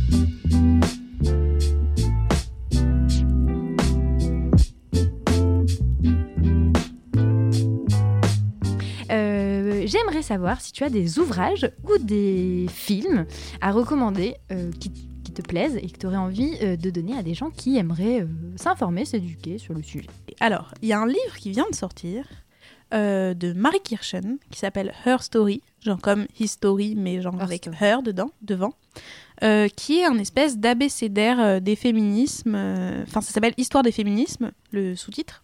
Et qui est un espèce d'abécédaire, donc euh, tu as un mot par euh, lettre, et qui euh, te fait un peu un, récap des luttes féministes et des sujets voilà qui, qui divisent et des, des sujets voilà qui sont au cœur du combat aujourd'hui et c'est illustré par une illustratrice que j'aime beaucoup qui s'appelle Anna Wanda Guguse. C'est vraiment un très beau livre et c'est très facile à lire et ce mode de abécédaire ça permet de lire un article puis un autre tu vois c'est pas tu peux prendre le ouais voilà tu peux le prendre euh, tu comme tu veux euh, si tu veux aller voir à la, pa- à la page M euh, tu peux voir euh, c'est vraiment pas mal ça je trouve parce que c'est un bon condensé Ok.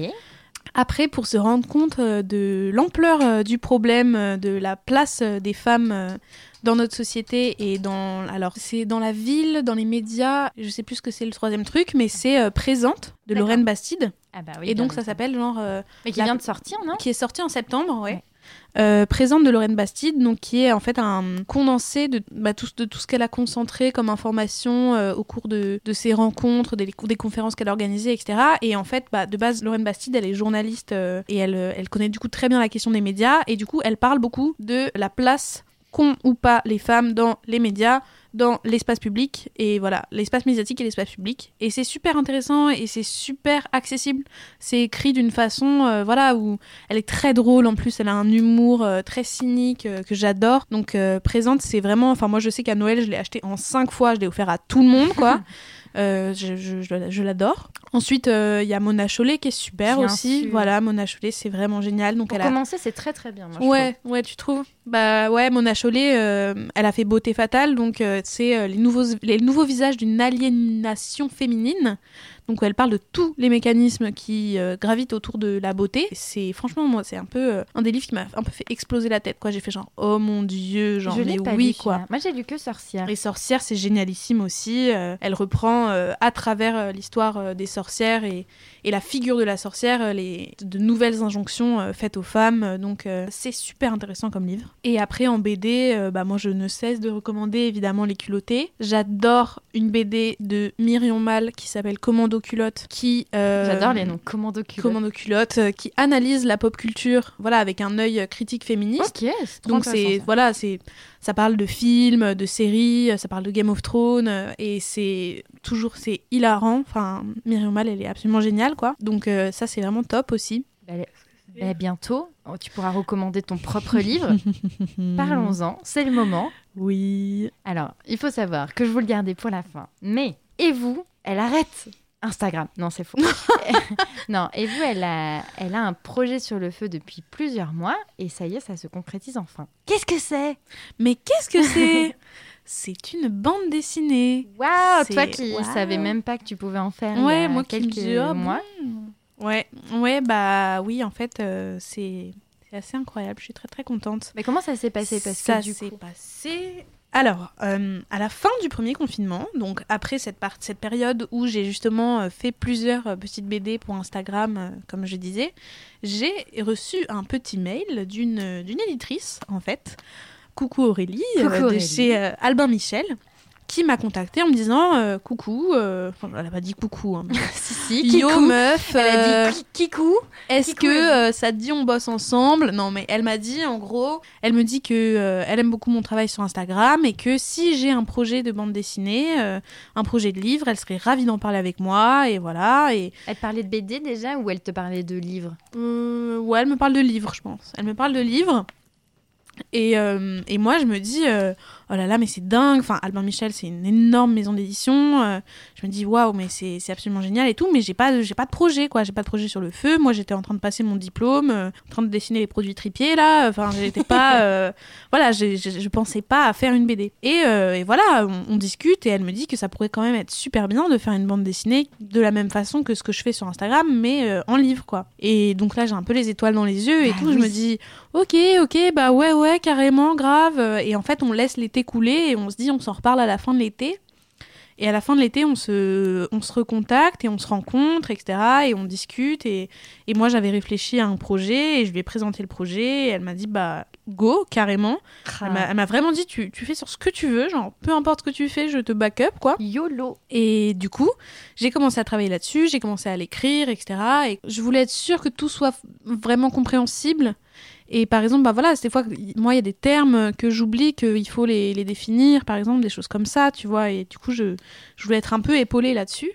Et du coup, elle m'a présenté à une, autre, euh, à une collègue, une autre éditrice qui a été du coup ma, ma responsable euh, éditoriale, quoi, qui, à qui j'ai fait relire mes chapitres, etc. Et du coup, de septembre à février, on a travaillé comme ça, j'écrivais les chapitres, je faisais les brouillons, je les envoyais, elle me disait ça, faudrait peut-être changes ça comme ça, etc. Et voilà, donc il a fallu que je finisse tous les crayonnés, et ensuite euh, il a fallu qu'ils soient tous validés, que je passe tout au propre. Et ça et... prend un temps fou en Ah plus. mais c'était dingue, c'était dingue parce qu'en plus j'ai eu l'excellente idée de me dire je vais tout écrire à la main. Euh, Il y a beaucoup de textes hein, dans ma BD quand même et, et je me suis dit non pourquoi utiliser une typo dactylo? Non quand tu peux tout écrire à la main super. j'ai finalement fini le projet donc il a fallu euh, faire des petites retouches etc et et puis enfin, le projet est parti chez l'imprimeur, etc. Et ça sort euh, le 5 mai. Bah déjà, c'est fou parce que nous, on le savait déjà depuis un moment que tu écrivais un bouquin. Mais là, en plus, au moment où on parle, eh ben, elle vous l'a même pas encore annoncé. Ouais. c'est ça qui est beau. J'aime bien avoir, euh, j'aime bien avoir l'ex- l'exclu. Donc du coup, au moment où on se parle, euh, tu l'auras annoncé dans quelques jours. Ouais, c'est ça. Du coup, j'ai dû garder le secret, c'était très très dur parce qu'en plus, du coup, je, moi, j'ai un peu l'habitude de partager euh, un peu mon quotidien sur Instagram, tout ça, et, et là, du coup, je, je devais cacher toute cette partie de Ouais, mon quotidien, des quoi. mois de travail où tu pouvais pas communiquer dessus. Ouais. quoi. Ouais. Mais je pense que ta communauté, du coup, ils savent quand même que tu es sur un, un dos. Et ils ont deviné un peu, non? Ils ont grave deviné. Il, et, il et elle ont grave deviné, donc ça m'a beaucoup fait rire. En même temps, oui, c'est quand même assez logique. Je dis que je travaille sur un truc depuis des mois. Je suis pas en train de, de monter euh, une entreprise de, de jus en briques, quoi. Je, je- évidemment que je fais une BD. Je pense que c'est assez logique, quoi. et, et je pense que euh, ils et elles, euh, c'est ce qu'ils attendent aussi. Ouais, Enfin, je pense qu'ils aimeraient bien. grave. Euh,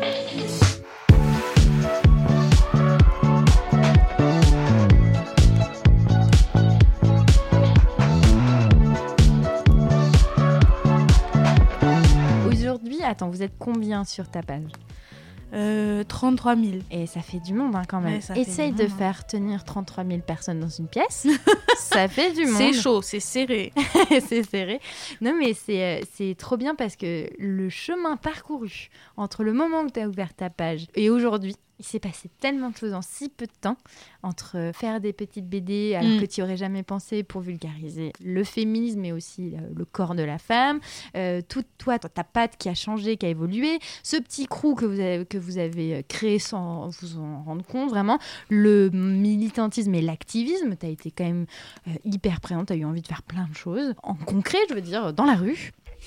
et puis aujourd'hui, cette BD, enfin, tu as fait une première euh, BD. Enfin, ça, oui, c'est un, un petit bouquin où tu avais quand même ta, tes deux pages. Et puis là, aujourd'hui, c'est ton livre. Donc, euh, je pense que, je sais pas si tu te rends compte, mais en si peu de temps, il s'est quand même passé énormément de choses. Bah, en moins de deux ans, quoi. Ouais. C'est- beaucoup, hein. Ouais, c'est complètement Est-ce que tu vas t'arrêter un jour ou ça va continuer Non, comme non. ça tout le temps Viser la lune. ça Comme ne me fait pas peur. Almel Bent. Ouais, bah non, bah, pour le moment, enfin, c'est. J'aspire à faire ça et à vivre de ça, donc j'ai à peu près aucune raison de m'arrêter. C'est un job tellement plaisant de pouvoir faire de la BD et de pouvoir la vendre. Alors en vivre, je vais pas dire en vivre, hein, parce que la bande dessinée, spoiler, c'est très mal payé. Mais, euh, mais j'ai pas du tout l'intention de m'arrêter parce que j'adore faire ça.